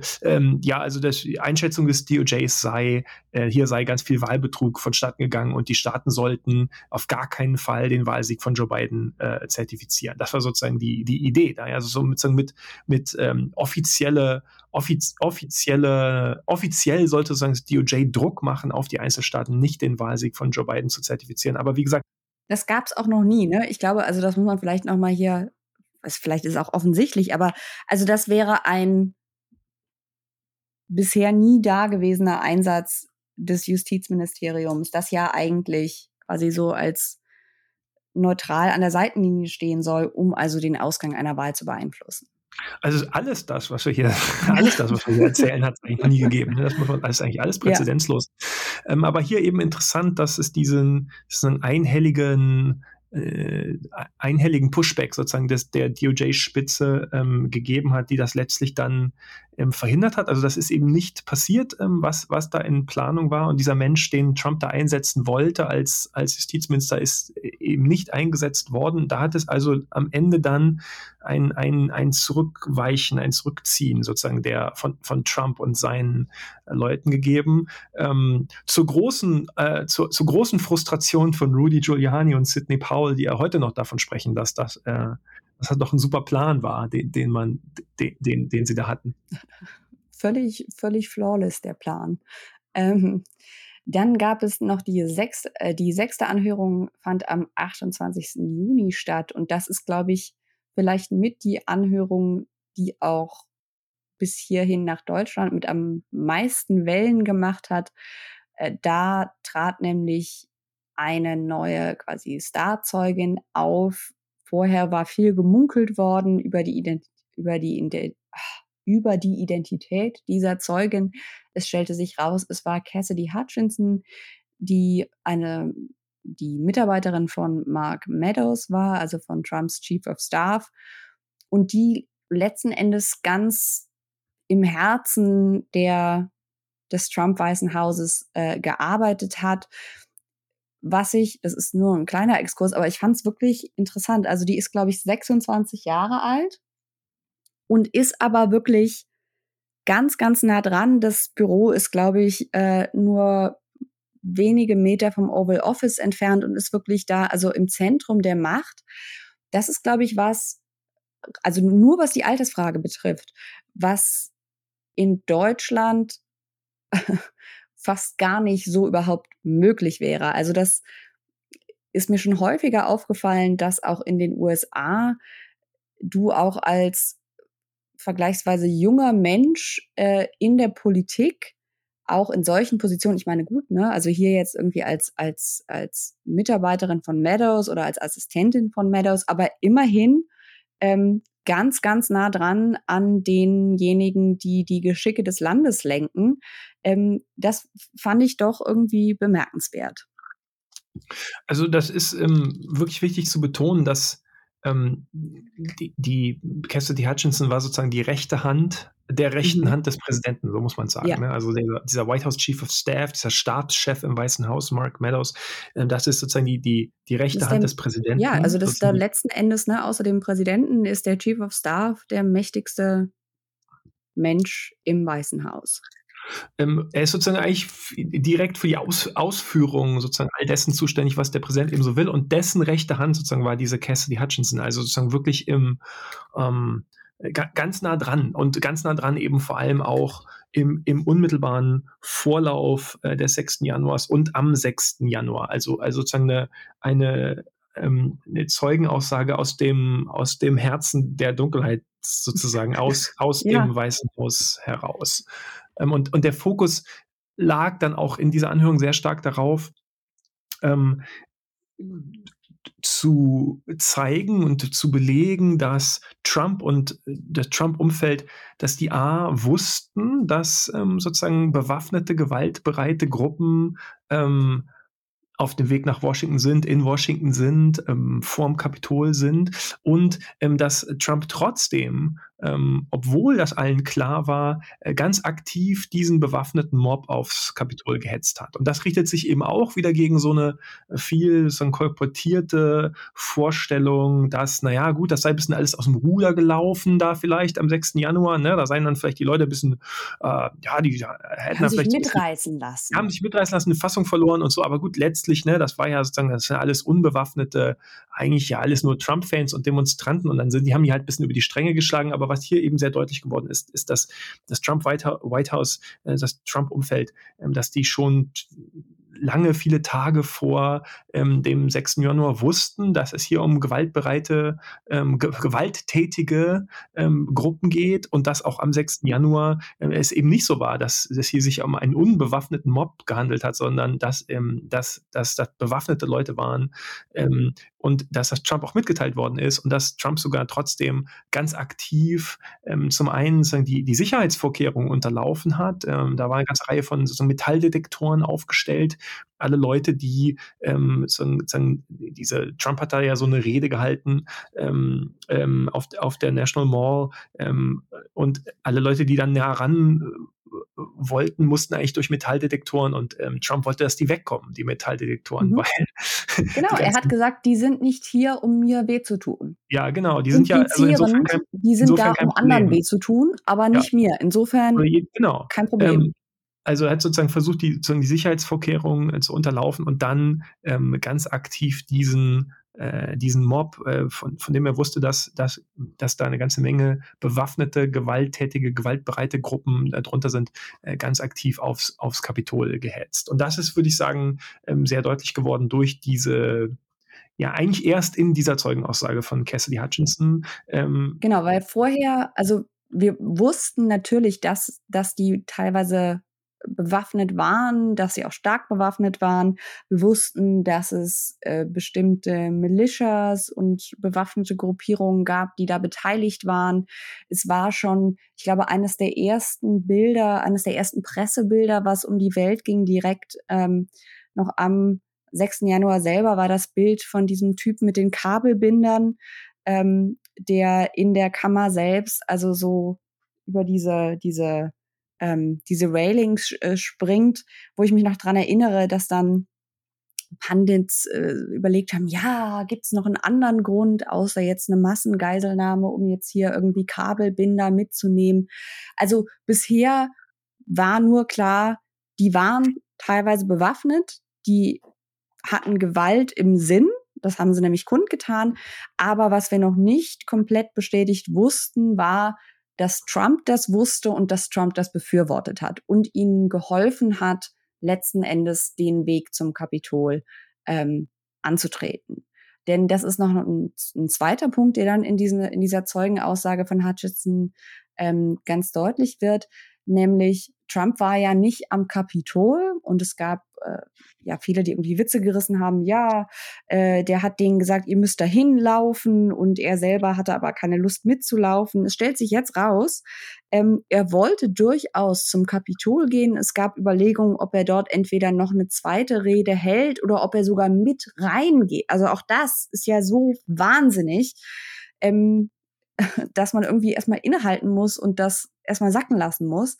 Stellt sich dann nämlich raus, also Cassidy Hutchinson war nicht selber mit in der Limousine, aber hat das, ich glaube, von, von zwei, nee, von einem, von einer Person von äh, Tony Ornato, dem Deputy Chief of Staff, der mit dabei war, ähm, gehört. Und äh, stellt sich raus, als Trump dann also von seinen Secret Service Leuten erfahren hat, nee, Mr. President, wir fahren jetzt äh, zurück, äh, muss jetzt zurück in den West Wing gehen, äh, dass er dann einen, einen, ja, einen Tobsuchtsanfall bekommen hat, äh, geschrien hat, ich bin der Präsident, ihr müsst mich da jetzt hinfahren, dass er versucht hat, ins Lenkrad zu greifen und also die Limousine Richtung Kapitol zu lenken und als man ihn davon abgehalten hat, er versucht hat, einen seiner Secret Service Agenten zu attackieren und ihm irgendwie an die Gurgel zu gehen. Und es blieb auch nicht der letzte Tobsuchtsanfall Nein. des Tages für, für, Donald Trump, der also dann im, zurück im, im Weißen Haus, ähm, da ist er dann ja dann am Ende gelandet und eben nicht, nicht im Kongress, ähm, aber dann weiter sozusagen getobt und gehetzt hat. Mhm. Ähm, Mit Tellern geworfen hat. Ja, genau, da gibt es sozusagen diese kolportierte Szene, ähm, wie er dann den ganzen, mehr oder weniger die meiste Zeit da im, im, im, im Dining Room des mhm. Weißen Hauses verbracht hat, Fernsehen geguckt hat und, und sein Essen durch die Gegend geschmissen hat. Also wie in so einem wie in so einem Stephen äh, Colbert-Sketch, ne? Also man kann sich, ja, man kann jetzt nicht sagen, dass das überraschend ist, ne? Wenn, wenn man nee. irgendetwas über Donald Trump weiß, kann man nicht sagen, dass einen diese, dieses Verhalten irgendwie äh, überrascht aber natürlich bleibt es schockierend. Also es ist diese, diese permanente, würde ich sagen, diese, diese, diese Grund, diese Grundhaltung, diese, diese Grund, wir sagen, diese Grundreaktion, die die ganze Trump-Ära bei mir ausgelöst hat und weiter auslöst, ist sozusagen uh, shocking, but not surprising. Ähm, und und äh, dieses, diese, diese Zeugenaussagen von Cassidy Hutchinson, ähm, muss man vielleicht auch sagen, dass das ja ein, eines der Hearings war, die ähm, nicht von langer Hand angekündigt waren. Das war so eine Art so ein Sondertermin, spontan, der relativ, ja. ja, relativ spontan einberufener Sondertermin. Das liegt daran, dass erst im Laufe der, also als schon ähm, als schon die, die, die öffentlichen Anhörungen liefen, eben sich bestimmte Leute wie Cassidy, Cassidy Hutchinson, die zuvor äh, schon ausführlich ausgesagt hatte, also hinter verschlossenen Türen, von der wir auch vorher schon in vorherigen, vorangegangenen Hearings immer mal äh, Zeugenaussagen auf Video eingespielt sahen, die sie aber offensichtlich erst, ähm, ja, erst im Juni sozusagen dann entschieden hat, ähm, als Live-Zeugin Zeugin zur Verfügung zu stehen und aufzutreten. Das ähm, sozusagen wird passiert noch, passiert dann in weiteren Hearings noch öfter, dass es ähm, einfach bestimmte Leute gibt im Umfeld von Donald Trump, die erst im Laufe der Anhörung entschieden haben, hm, vielleicht ist es besser für mich selber, vielleicht auch fürs Land, aber die meisten werden wohl eher ja. entschieden haben, haben, für mich selber jetzt doch stärker noch aktiver noch zu kooperieren äh, mit dem Ausschuss, als man es bisher getan hat. Das wichtigste Beispiel ist tatsächlich dieser von dir schon angesprochene Pat Cipollone, so spricht man ihn, glaube ich, aus, Cipollone, ähm, der, also sozusagen der, der Chief Legal Counsel im, im, im Weißen Haus, ähm, von Donald Trump. Und der ähm, sich ganz lange verweigert hat, ähm, zu, äh, zu kooperieren mit dem Weißen Haus und, ähm, und sich da immer berufen hat auf äh, Executive Privilege, also sozusagen die, so nach dem Motto, nein, das, das dürfe, er dürfe gar nicht sprechen über diese ganzen internen ähm, äh, Absprachen, Begegnungen, Diskussionen mit dem Präsidenten. Das unterliege eben alles ähm, der, das unterliege alles der Geheimhaltung und der Verschwiegenheitspflicht und der sich erst im Laufe dieser Anhörung und auch auf ganz aktiven, ganz expliziten, öffentlich ausgeübten Druck auf ihn, vor allem von Liz Cheney, die in den Anhörungen immer wieder gesagt hat, hier, Pat Cipollone, come on, let's testify, ähm, der dann irgendwann entschieden hat, na gut, dann sollte ich vielleicht auch aussagen. Und Cassidy Hutchinson, die hatte schon vorher kooperiert mit, den, mit, den, äh, mit dem Ausschuss, aber eben ähm, es war eigentlich nicht geplant, sie sozusagen in dieser Form als Live-Zeugin ins Zentrum einer ganzen Anhörung zu stellen. Aber ähm, da hat sie sozusagen offensichtlich ihre Meinung geändert und so ist es zu dieser, ähm, zu dieser sechsten äh, Anhörung gekommen. Und die hat tatsächlich hier in den USA jedenfalls ein enormes Echo ausgelöst. Also die, das Medienecho war eigentlich, würde ich sagen, so bei, bei allen etablierten ähm, ähm, ähm, Medien war so nach dem Motto, Cassidy Hutchinson changed everything. Das war sozusagen so eine Überschrift, die man in unterschiedlichen Varianten ähm, ganz viel lesen konnte am nächsten Tag. This changed everything. Also nach dem Motto, also jetzt, was wir jetzt wissen über die äh, aktive persönliche Verstrickung von Trump, äh, selbst in den äh, konkreten Angriff ähm, vom 6. Januar, das ist ein Gamechanger sozusagen. Hm. Was glaubst du, woran das lag? Weil, wie gesagt, ne, also wir haben einiges Neues erfahren, was nicht wirklich überraschend war, was aber, ja, was meinst du, woran lag? Das lag es daran, dass hier also eine, eine 26-Jährige sitzt und das ja eine war, die, also ich sag mal so, wenn du am 6. Januar immer noch im Weißen Haus gearbeitet hast, dann musst du zu den True Believers quasi gehört haben, weil sonst hast du es nicht bis zum 6. Januar geschafft. Ähm, mein Vorschlag wäre, lass uns, lass uns einmal kurz den, den, den Durchlauf so, ja, durch, ja durch, die Hearings beenden ja. und dann, weil das ist natürlich eine wichtige Frage. Ne? Was, das ist eine wichtige Frage, warum haben bestimmte Anhörungen diese ganz besonders oder bestimmte Momente der Anhörung eben doch ähm, es geschafft, sozusagen durchzudringen ähm, und irgendwie Impact, äh, Eindruck, Eindruck zu machen, Eindruck zu hinterlassen. Ähm, und in der Tat, vor allem, vor allem diese. Lass uns, lass uns vielleicht ein bisschen systematischer gleich drüber sprechen, wenn wir den Durchlauf fertig haben. Wir sind jetzt ja fast, ähm, wir sind, wir sind fast durch. Fast durch, genau. Äh, die siebte Anhörung fand dann am 12. Juli statt. Da ging es darum, wie Trump also auch während äh, des Angriffs auf das Kapitol seine Anhänger weiter aufgehetzt hat. Da wurde also nochmal ganz deutlich die Timeline gezeigt äh, von letzten Endes einzelnen Trump-Tweets und dann nochmal gezeigt die direkte Reaktion der Angreifer auf die Tweets. Ähm, und äh, gleichzeitig wurde auch nochmal das Element der Planung betont. Also nochmal gezeigt, ein Tweet vom 19. Dezember von Trump, der also sagt, Big Protest in DC on January 6th, Be There, Will Be Wild. Ähm, und dass auch der Marsch auf das Kapitol geplant war. dass der Ausschuss hat nämlich ein, einen Tweet-Entwurf, wo nicht klar ist, von welchem Tag der ist, aber einen Entwurf eines, eines Trumpschen Tweets ähm, vorgelegt, äh, wo es darum ging, dass Trump also am 6. Januar eine Rede halten sollte und es stand dann dort Massive crowds expected, March to the Capitol after Stop the Steal. Also auch hier nochmal nicht nur geplant, nicht nur das Ganze befürwortet, sondern während des Angriffs immer noch weiter dafür gesorgt, dass die, dass die eigenen Anhänger immer weitermachen, dass sie diesen Angriff nicht abbrechen.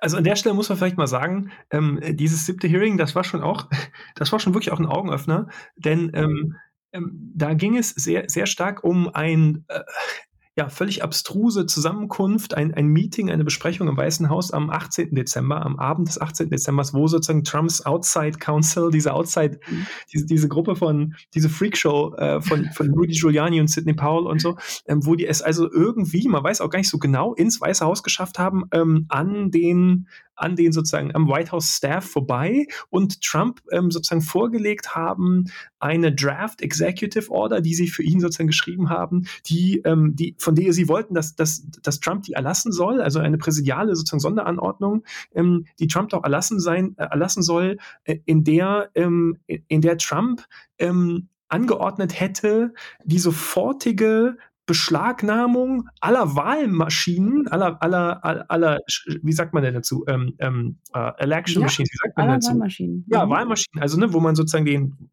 die Stimmabgabe über diese, das ist, wird ja in den USA weitgehend sozusagen über diese, ähm, also nicht sozusagen auf, auf ähm, nicht unbedingt auf Zettel, sondern über, über, so, über so Maschinen, wo man dann sozusagen am, am, am Screen abstimmt.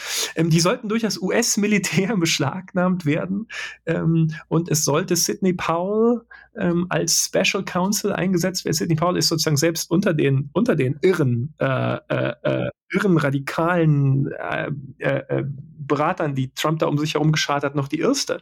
Ähm, ähm, die sollte als was Special wirklich Counsel, was heißt, ne? Ja, also, wirklich. Die, also wirklich, die, die sollte als Special Counsel eingesetzt werden mit ganz weitgehenden ähm, mit ganz weitgehender Autorität irgendwie jetzt ähm, Leute auch anzuklagen und, und hinter Gitter äh, wegzusperren und so. Also das war wäre sozusagen nochmal ein völlig, völlig neues Level der Eskalation. Du musst dir vorstellen, das US-Militär wäre eingerückt und hätte sozusagen in den umkämpften Staaten die Wahlmaschinen konfisziert. Völlig abstrus.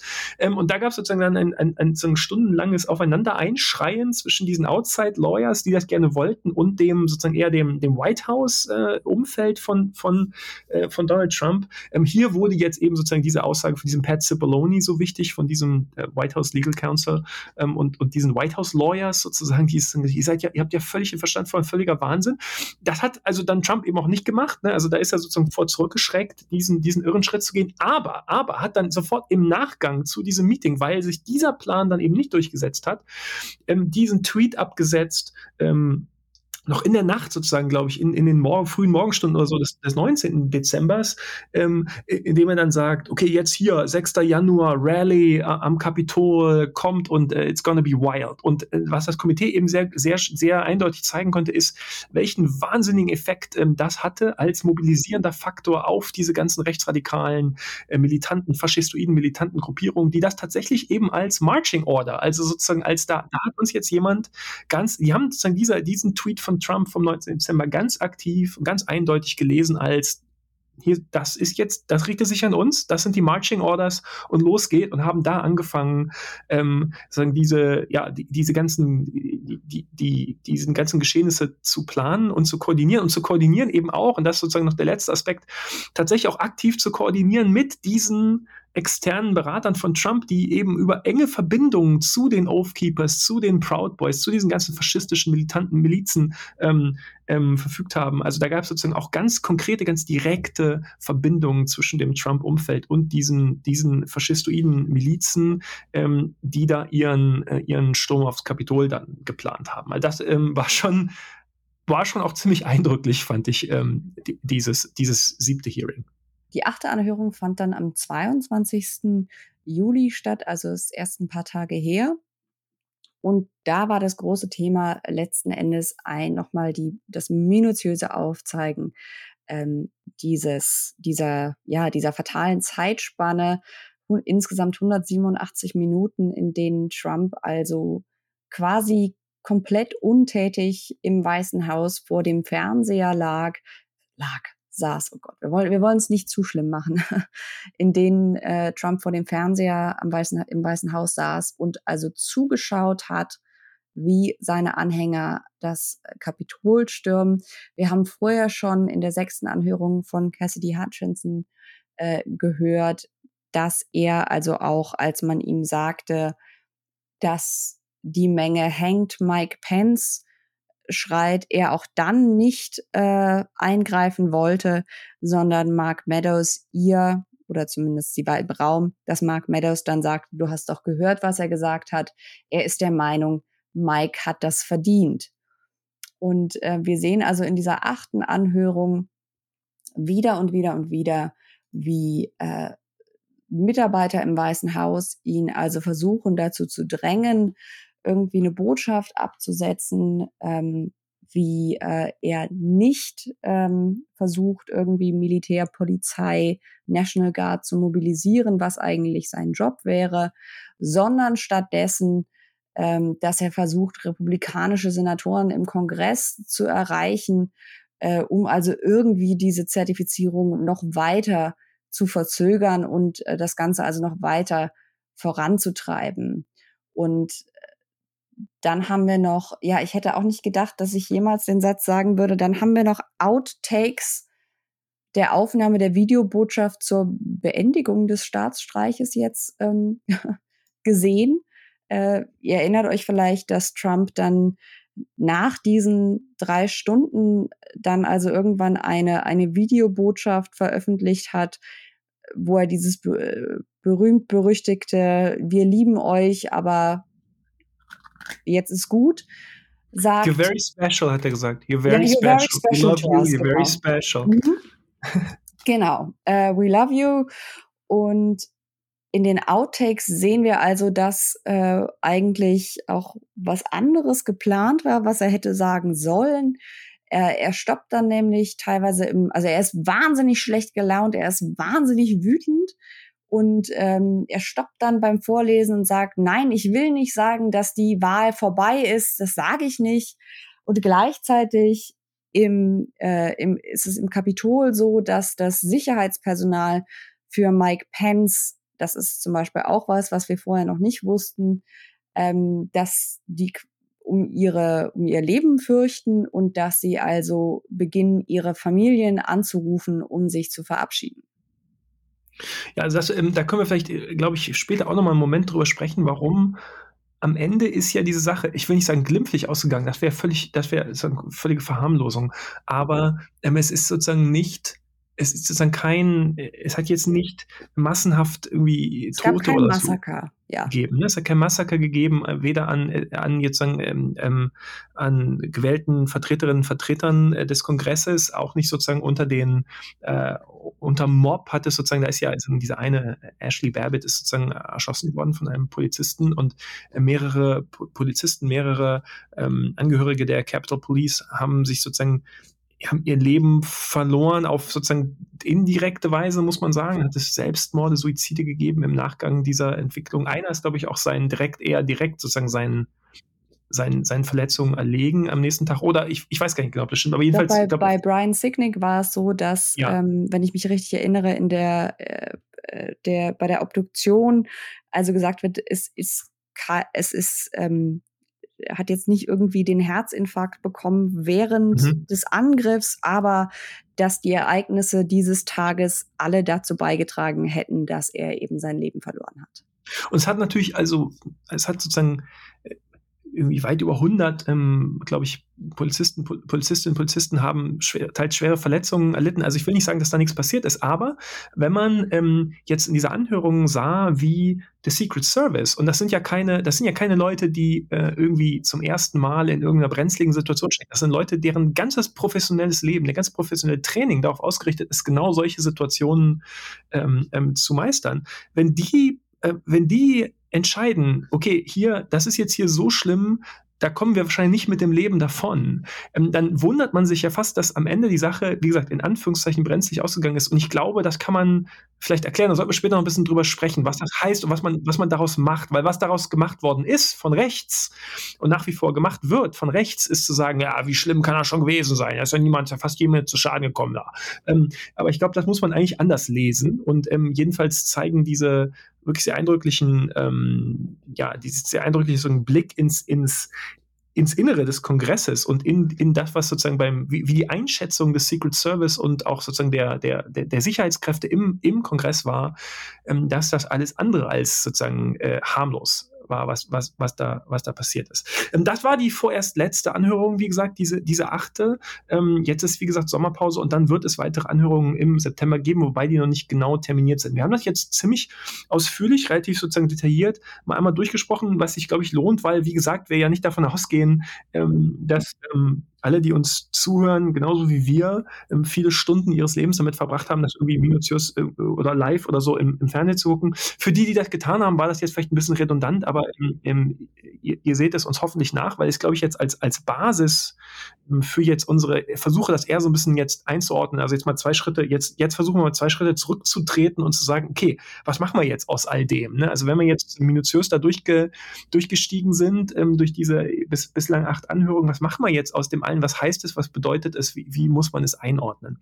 Für mich ist, glaube ich, ähm, ein, wichtiger Schritt, sich erst nochmal darüber zu unterhalten, was sind denn eigentlich jetzt die, was sind eigentlich die Ziele, die diese, dieses Komitee verfolgt und das, die dieses Komitee mit diesen Anhörungen verfolgt. Ne?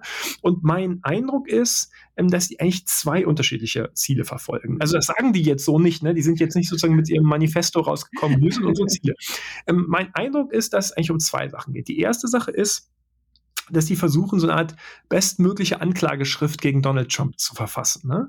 Also seine zentrale Rolle in diesem versuchten Coup, in diesem Coup-Attempt, ähm, der in dem gewaltsamen Angriff auf den Kongress am 6. Januar 2021 gipfelte, das war ja nur sozusagen der, muss man ja sagen, das war ja nur der lang, der, der, der der, der, der, der Gipfel, die, die letztliche, die radikalste Zuspitzung eines monatelangen Versuches, ähm, ähm, an, an der Macht zu bleiben, entgegen der, des, der, des, entgegen des, des Ergebnisses der demokratischen Wahl.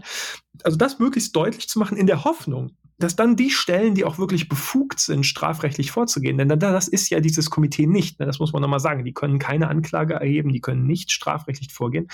Aber die Hoffnung ist, ähm, scheint mir ziemlich eindeutig, dass die Stellen, die das können, und das ist eben das Justizministerium, das Department of Justice, dass die, dass man die dazu bewegen kann, auch tatsächlich ähm, ähm, Trump anzuklagen und ihn ähm, zur Rechenschaft zu ziehen. Das scheint mir das eine Ziel zu sein. Das andere Ziel scheint mir zu sein, ähm, die Republikanische Partei zu spalten, einen Keil zu treiben zwischen Trump und Republikanerinnen, Republikaner.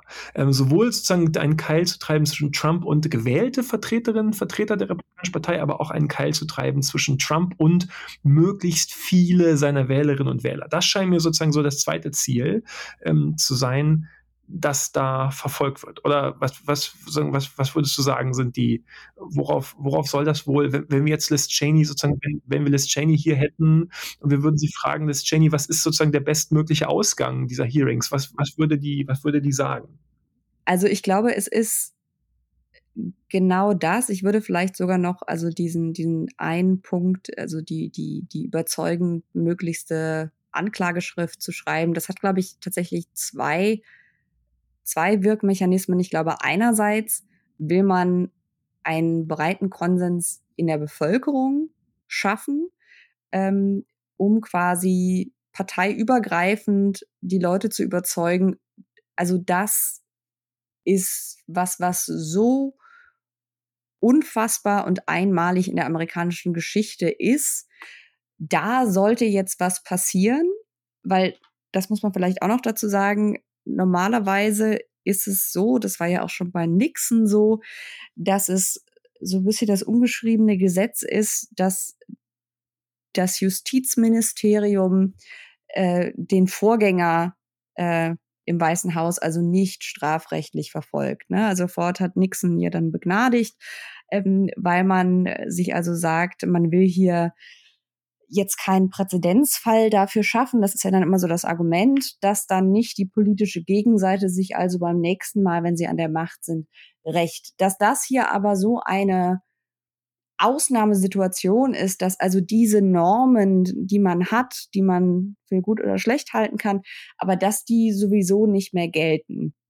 Und andererseits, ähm, ich fand, das hat man in diversen so Pressestatements von einzelnen Mitgliedern dieses Ausschusses dann immer so raushören können, dass es eine Frustration im Ausschuss gab mit der Zögerlichkeit äh, oder der, der Langsamkeit des Justizministeriums. Es gab so mehrere Aussagen, wo der Subtext wirklich nicht sehr subtil war, die man so lesen konnte, so nach dem Motto, ja, what would you say you do here? Also jetzt komm mal zu Potte. Und da würde ich sagen, ähm, können wir auch gleich nochmal drauf eingehen, wie effektiv das war, weil also dieser letzte Punkt war, glaube ich, tatsächlich ziemlich effektiv. Und dann die, den anderen Punkt, den du angesprochen, angesprochen hast, ich glaube, der ist wirklich ganz wichtig und da würde mich auch sehr interessieren, also interessiert mich sowieso, aber da würde es mich besonders interessieren, wie du das einschätzt. Also inwiefern diese Strategie, so wir versuchen jetzt die, die Republikaner quasi in, in die guten und, und die schlechten letzten Endes, also so der irre Teil und der vernünftige Teil einzuteilen, was das parteiintern für einen hm, Effekt oder auch keinen Effekt gehabt hat. Es ist vielleicht nochmal interessant, ähm, an der Stelle jetzt nochmal ganz klar zu sagen, äh, das, das, das Komitee hat sich für eine, für eine sehr eindeutige Strategie entschieden, ähm, diese Ziele zu verfolgen oder, oder möglichst effektiv sozusagen äh, die Ziele zu verfolgen, nämlich ähm, zum einen die, die Anhörung ganz eng auf Trump zu fokussieren. Also es geht wirklich sozusagen, es geht ganz, ganz konkret um die, ähm, um Trump selber und um den allerengsten Kreis sozusagen um ihn herum. Also diesen, diesen sozusagen äh, diese, diese Clown-Show von Rudy Giuliani und Sidney Powell und John Eastman und so. Ne? Und es geht eben nicht ähm, oder wirklich nur am Rande um sozusagen die breiteren Verstrickungen weiter Teile der Republikanischen Partei. Das ist der eine sozusagen Ansatz. Der andere Ansatz ist, dass die versuchen, diesen Case gegen Trump und sein allerengstes Umfeld beinahe ausschließlich aufbauend auf Zeugenaussagen von Republikanern zu machen. Also von, von sozusagen echten waschechten Konservativen, ja. Also es gibt sehr stark den Versuch, ähm, dem Eindruck entgegenzuwirken, na, das ist jetzt ja hier nur eine parteiliche Hexenjagd ähm, von Demokraten gegen Republikaner oder so. Dem versucht man ähm, zu begegnen, indem da werden die ganze Zeit nur Republikaner gehört als Zeugen. Ne? Also sind engste Leute aus dem, selbst wie du hast gesagt, ne, die, die bis zum Schluss bei der Stange geblieben ja, sind und erst ganz zum Schluss sozusagen abgesprungen sind und manche sind, kommen wir gleich noch zu, nicht mal so richtig abgesprungen. ausschließlich die werden als ja. Zeugen gehört. Das heißt, der Versuch ist zu sagen, schaut her, äh, von wegen parteiliche Hexenjagd. Es sind eure eigenen Leute, ja, die ja. uns hier doch bezeugen, wie schlimm das war, was, was das für sozusagen, äh, was das, was da passiert ist und was das für ein Typ ist, dieser Trump. Ja, das ist sozusagen die, die, die Strategie. Jetzt können wir ja mal vielleicht selber sagen, wie wir das alles jetzt, also unser Verdict sozusagen, was, äh, was, was ist zu halten von, von diesen, von diesen Hearings jetzt unsere, unsere Einstellung. Okay, wir können mit dem, mit dem Guten anfangen. Ne? Ja, genau, lassen wir mit dem Guten anfangen. Genau, lassen wir damit anfangen, was, was wir sozusagen gut, was wir, was wir überzeugend finden. Ich finde erstmal auffällig, dass die Erwartungen irre gering waren, muss man sich vielleicht nochmal, das muss man sich vielleicht nochmal, muss man sich wirklich nochmal vor Augen führen. Ne? Als das Komitee, ähm, der, als der Ausschuss ähm, bekannt gegeben hat, dass sie jetzt diese, diese Public Hearings veranstalten werden. Da war das Medienecho relativ durch die Bank, oh, oh, da kann ja eh nichts mehr rauskommen, wie ja. im Leben, die können doch die eh Genau, können die eh nicht überzeugen. Und das wird ja dann sowieso alles nur als Partisan aufgenommen werden. Was soll das alles? Was soll der Zirkus? Ne? Ähm, Übrigens, das stimmt natürlich, ne, dass ein erheblicher Teil der Bevölkerung alle Initiativen der Demokraten, alles, was sich gegen Trump richtet, so aufnimmt als rein sozusagen heilige Hexenjagd. Ähm, übrigens auch deshalb, weil die ganze rechte Medienlandschaft natürlich von diesen Hearings jetzt nicht wahrheitsgemäß berichtet. Die ignorieren die entweder oder sie, sie stellen sozusagen das, was da passiert, ähm, völlig sozusagen irreführend dar. Ähm, es ist nun mal so, das stimmt ja, dass ähm, sich das konservative Amerika weitgehend in einer hermetisch abgeschlossenen Informationslandschaft äh, befindet.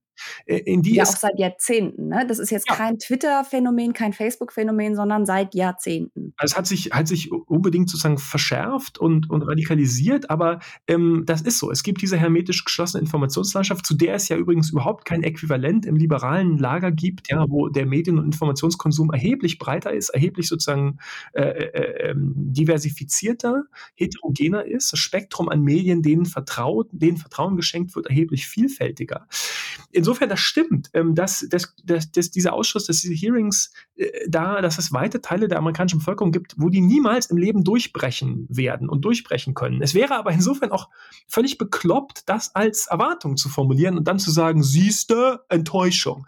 Ja gut, dann, wenn du da, wenn du sozusagen das als Erwartung formulierst, klar. Ne? Dann kannst du es gleich lassen, ja. Dann kannst du es auch lassen, genau. Mein Eindruck ist, ähm, dass ähm, diese Hearings zunächst mal ausgesprochen professionell ähm, vonstatten mhm. gegangen sind, dass sie sehr effektiv waren, sozusagen ein Spektakel zu veranstalten. Das meine ich jetzt überhaupt gar nicht ähm, unbedingt im, im, negativen Sinne oder als Kritik, sondern sie, sagen, es eine, ja, sie, sie haben es geschafft, da ähm, ein extrem beeindruckendes ähm, Bild zu zeichnen von diesen monatelangen äh, Planungen und den, und den, und den Verstrickungen, ähm, vor allem von Trump und, und seinem engsten Umfeld. Und das ist, ähm, würde ich sagen, ähm, sehr viel beeindruckender, als ich es selber erwartet hätte und als es weithin irgendwie äh, erwartet worden ist. Oder wie, wie, wie, siehst du, wie siehst du das? Ja, also da würde ich wieder so auf den, den Punkt Dramaturgie zurückkommen. Auch gar nicht unbedingt negativ gemeint, sondern letzten Endes muss man ja als ein Ausschuss, der diese, diese Anhörung vorbereitet, muss man sich überlegen, wie hält man Leute über einen langen Zeitraum in langen Anhörungen ähm, in einer, ich sage jetzt mal optisch jetzt nicht sonderlich ansprechenden Kulisse, wie hält man Zuschauer bei der Stange, jetzt egal ob es Bevölkerung ist oder Medien. Und ich glaube, das haben sie wirklich raffiniert gemacht und effektiv gemacht. Dieses ganze Knäuel aus absolutem Irrsinn nicht nur auseinander zu knüseln, sondern immer wieder quasi die roten Linien, Linien aufzuzeigen, sodass, wenn man sich diese Anhörungen angeschaut hat, am Ende, glaube ich zumindest, also wenn man sie in good faith geschaut hat, letzten Endes, dass kein Zweifel bestehen kann, ähm, äh, dass Trump sich hier schuldig gemacht hat. Insofern, das muss man ihnen, glaube ich, wirklich lassen. Es ist schwer, sowas packend zu gestalten. Wie gesagt, es ist ein Untersuchungsausschuss. Ja, also normale Untersuchungsausschussanhörungen sind jetzt nicht so, dass du davor sitzt und äh, dir die Fingernägel abkauen willst vor lauter Spannung. Aber ähm, das war schon wirklich gut gemacht. Aber sie haben auch, sie haben einfach auch inhaltlich, substanziell, würde ich sagen. Absolut. Unser, unser Bild es war die davon, Kombination aus effektiver Aufbau und aber tatsächlich auch neuen Informationen, weil das war, glaube ich, auch die Angst, weil der Ausschuss und teilweise Mitglieder des Ausschusses äh, die einzelnen Anhörungen vorher teilweise so gehypt haben, so nach dem Motto, ihr werdet nicht glauben, was ihr hier erfahren werdet, dass es die berechtigte Sorge gab, nicht, dass das nachher so antiklimaktisch ist, wo dann irgendwie ein kleiner Schnipsel neue Informationen rauskommt, aber der Rest ist irgendwie same old, same old, sondern es waren wirklich nochmal große Enthüllungen. Und ich glaube, es lohnt sich vielleicht an der Stelle einmal nochmal, jetzt nochmal systematisch ähm, aufzudröseln, was wir denn jetzt eigentlich wissen über diesen Coup-Attempt sozusagen. Ne? Da, weil ich glaube, da, da wird auch zu wenig, ähm, man verliert sich, man kann sich leicht verlieren sozusagen in den in, in Details und und in sozusagen äh, ja in, in, in, man kann so ein bisschen den, den Blick für den, wie sagt man, den, den, den Wald vor lauter Wald Bäumen, vor Bäumen. sehen. Ja. Aber wenn man versucht, den Wald zu sehen, dann würde ich schon sagen, dass unser Bild jetzt deutlich klarer geworden ist. Nicht nur wegen der Hearings, ähm, aber schon ähm, wesentlich wegen der Hearings und vor allem wegen der Arbeit des Ausschusses, ne? also der ja auch eben vor den Hearings ein Jahr lang stattgefunden hat. Und ähm, was für mich vor allem, würde ich sagen, jetzt erst so richtig sich wirklich klar kristallisiert hat, ist, ähm, dass wir es mit einem ähm, wirklich mit einem Prozess zu tun haben, der ähm, sehr viele verschiedene Schritte, ähm, sehr viele verschiedene Taktiken und Strategien beinhaltete, die sich auch sozusagen über die Zeit ähm, äh, entwickelt haben. Also de, der erste Schritt, würde ich sagen, ähm, war ja schon, begann schon im Vorfeld der Wahl und dann ganz konkret am Wahltag und am Tag danach, nämlich der Versuch, überhaupt die Auszählung der Stimmen zu stoppen. Ja, noch am, am Election Day sozusagen. Denn ähm, man hat ja schon im Vorfeld versucht, alles, was Briefwahl ist und, und so möglichst zu delegitimieren. Das war ja schon eine lang, lang angelegte, monatelange Kampagne von Trump und den Republikanern, wie Briefwahlstimmen generell sozusagen in den Verdacht des Wahlbetrugs ähm, zu stellen um, äh, um dann am Wahltag, ähm, wo man eben immer davon ausgehen kann und muss, dass ähm, das Instrument der Briefwahl wird deutlich mehr genutzt von demokratischen Wählern als von republikanischen Wählern, während sozusagen In-Person-Wählen wird sehr viel, wird tendenziell eben stärker genutzt von republikanischen Wählern. Wählerinnen und Wählern. Insofern war die Idee, ähm, noch am Wahltag, im Prinzip am Wahlabend, in dem Moment, wo eben erstmal nur oder hauptsächlich diese Stimmen, die in, in pers äh, persönlich abgegeben worden sind, also die, wo Leute wirklich zur Wahl gegangen sind, zum Wahlbüro gegangen sind, und die werden dann, wurden dann erstmal sozusagen bevorzugt ausgezählt. Und insofern sah es, und das war völlig erwartbar, das haben vorher auch alle geschrieben, mhm. am Wahlabend wird in vielen Staaten so aussehen, als, als sei Trump weit vorne, weil eben diese Briefwahlstimmen alle noch gar nicht ausgezählt werden und weil die erst später ausgezählt, ausgezählt werden. Ähm, übrigens auch ganz, ganz explizit auf Betreiben der Republikaner, äh, der Trump-Campaign, der versucht, diese ganzen Briefwahlstimmen eben nicht äh, auch frühzeitig auszuzählen, sondern erst äh, zu warten, die liegen zu lassen und erstmal nur die, die In-Person-Stimmen auszuzählen. Und so sah es dann tatsächlich am Wahlabend so aus, als, als also wenn man einfach Stopp gemacht hätte um Mitternacht, 23.59 Uhr. Was sie ja gefordert haben, ne? Die haben genau, gesagt, um Mitternacht müsst ihr aufhören zu genau. zählen. Ja, äh, was natürlich überhaupt völliger Unsinn ist, natürlich noch nie, das ist noch nie so gewesen. Immer ist es so bei, bei amerikanischen Präsidentschaftswahlen, dass es eben äh, Tage, teilweise Wochen dauert, bis in allen Staaten ähm, alles ausgezählt ist, alles zertifiziert ist. Erst recht unter diesen äh, Bedingungen der Pandemie, das muss man ja nochmal sagen, es war, eine, war ja eine Wahl, die unter, unter absoluten Ausnahmebedingungen stattfand, die insofern übrigens in vielerlei Hinsicht ein, ein unglaubliches eine unglaubliche Errungenschaft einer demokratischen, eines demokratischen Systems ist, so eine Wahl, ähm, die nach, nach Aussage aller äh, Good Faith Beobachter völlig ohne größere Probleme vonstatten gegangen ist. Ähm, ähm, die, also das insofern, das ist eigentlich große Errungenschaft, aber die Idee der Trump-Campaign war, ähm, wir stoppen den Wahlprozess, wir stoppen das Auszählen in dem Moment, wo wir noch vorne sind und erklären uns einfach zum Sieger. Das war schon mal der erste Schritt überhaupt ne? und auch von langer Hand geplant.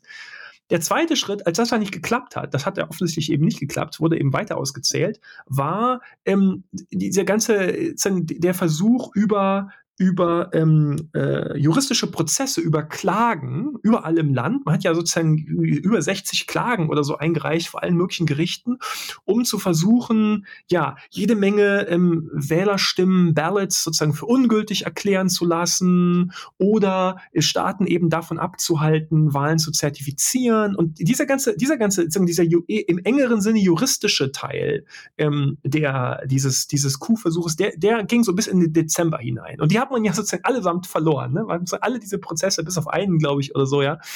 Ähm, selbst vor Richtern, die von Trump ernannt worden sind, vor trumpistischen Richtern, sind die allesamt sozusagen aus dem, aus dem, aus dem Gerichtssaal wieder rausgeschmissen worden. Aber ich glaube, der einzige Fall, Schritt. den sie gewonnen haben, war, dass sie irgendwie, ich habe die, die Metazahl jetzt vergessen, dass sie irgendwie statt, äh, dass also re republikanische Auszählungsbeobachter äh, statt sechs Meter Abstand vier Meter Abstand mhm. einhalten müssen. Also auch der eine Fall, den sie gewonnen haben, war jetzt auch nicht substanziell irgendwie irgendwas in Bezug mhm. auf Wahlbetrug.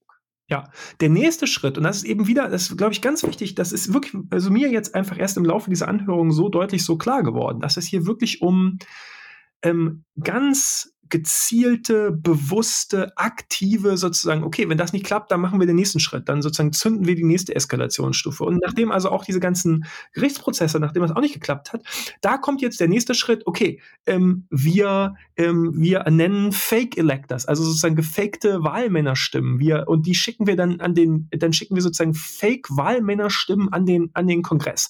Und da ist sozusagen gar nicht so ganz klar, ob die Idee jetzt wirklich war, dass dann Mike Pence als Vizepräsident am 6. Januar, also in dieser, im, im, Kongress, diese Fake Electors wirklich sozusagen anerkennen würde. Das wäre sozusagen die eine Möglichkeit gewesen. Aber vor allem sollte er eigentlich, wollte man sozusagen genug Pretense schaffen. Also man sollte, wollte sozusagen genug, ähm, ähm, wollte sozusagen genug den Eindruck erwecken, hier sei in, in einigen Staaten allerlei unklar, hier sei irgendwie was, irgendwas nicht in Ordnung, ähm, sodass Mike Pence dann sagen kann am 6. Januar, ja, pass auf, also ich habe hier zum Beispiel aus Arizona, zum Beispiel aus Georgia, ich habe ja hier sozusagen äh, äh, äh konkurrierende Wahlmännerstimmen. Die haben mir zwei Wahlmänner, zwei Slates of Electors eingeschickt.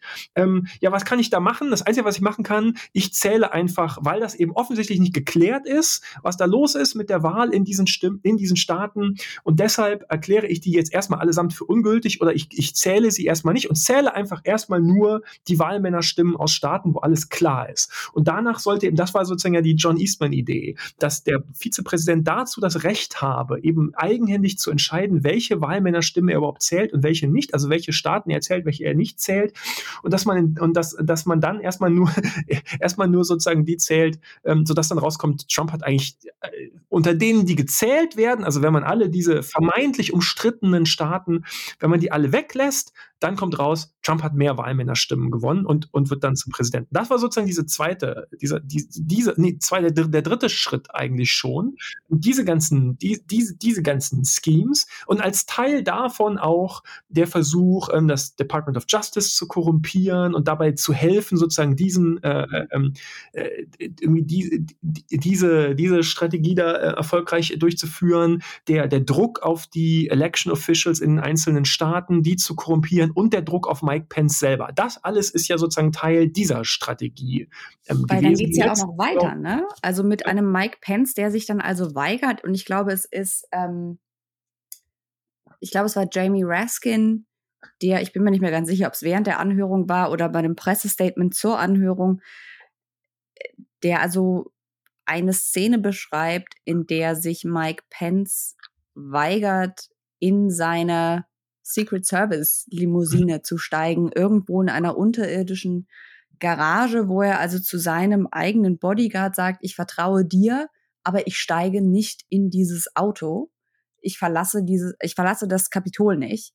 Ähm, implizierend, ich weiß nicht, wer hier alles mit drin hängt und mhm. ich weiß nicht, ob ich dann noch mal zurück zum Kapitol mhm. komme. Also wie gesagt, kann kann bedeuten, was auch immer, ihr lasst mich nicht zurück, ihr fahrt mich irgendwo, Gott weiß wohin, ich komme nicht rechtzeitig zurück. Kontext dafür ist ja auch, dass äh, Chuck Grassley, ich glaube, ein oder zwei Tage vor dem 6. Januar bekannt gegeben hatte, dass Mike Pence nicht die Zertifizierung durchführen würde, sondern er dass er erwarte, dass Mike Pence genau. da gar nicht, äh, dass Mike Pence dass er nicht auftaucht. werde. Ja, mhm. Genau, dass er nicht kommt, dass er nicht auftauchen würde und dass er das dann also übernehmen würde und ist dann, glaube ich, innerhalb von ein paar Stunden, als es also großen Aufschrei gab, großen medialen Aufschrei, ist er dann zurückgerudert und sagte irgendwie, das sei ähm, Missverständnis gewesen. Also wir haben jetzt sozusagen schon mehrere sozusagen Schritte und Eskalationsstufen dieses, dieses geplanten Coups ähm, durchlaufen. Erst als das alles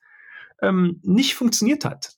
Äh, da sozusagen zündet die letzte Eskalationsstufe, die nämlich bedeutet, dann versammeln wir einen gewaltbereiten äh, Mob ähm, und, ähm, und, und wir sozusagen, wir, ja, wir provozieren und provozieren ist fast, fast zu wenig gesagt. Also wir, wir leiten an diesen, diese gezielte Attacke, den gezielten Angriff auf, auf, den, auf den Kongress, auf das Kapitol am, am 6. Januar auch da sozusagen, um einerseits noch mehr Druck auf Pence auszuüben, eben doch äh, sich diesen, diesen Verschwörungen anzuschließen oder überhaupt, um jedenfalls, wenn man schon nicht auf Pence zählen darf, dann jedenfalls eben äh, diesen, diesen Zertifizierungsprozess im Kongress zu unterbrechen ähm, und, und wenigstens auf diese Art und Weise den, ähm, den Transfer of Power, also die, Machtüber, die Machtübergabe sozusagen einfach zu auf dem Wege der Gewalt einfach, einfach zu verhindern. Das ist sozusagen erst die, eigentlich die, die letzte Eskalationsstufe in einem mehrstufigen Prozess.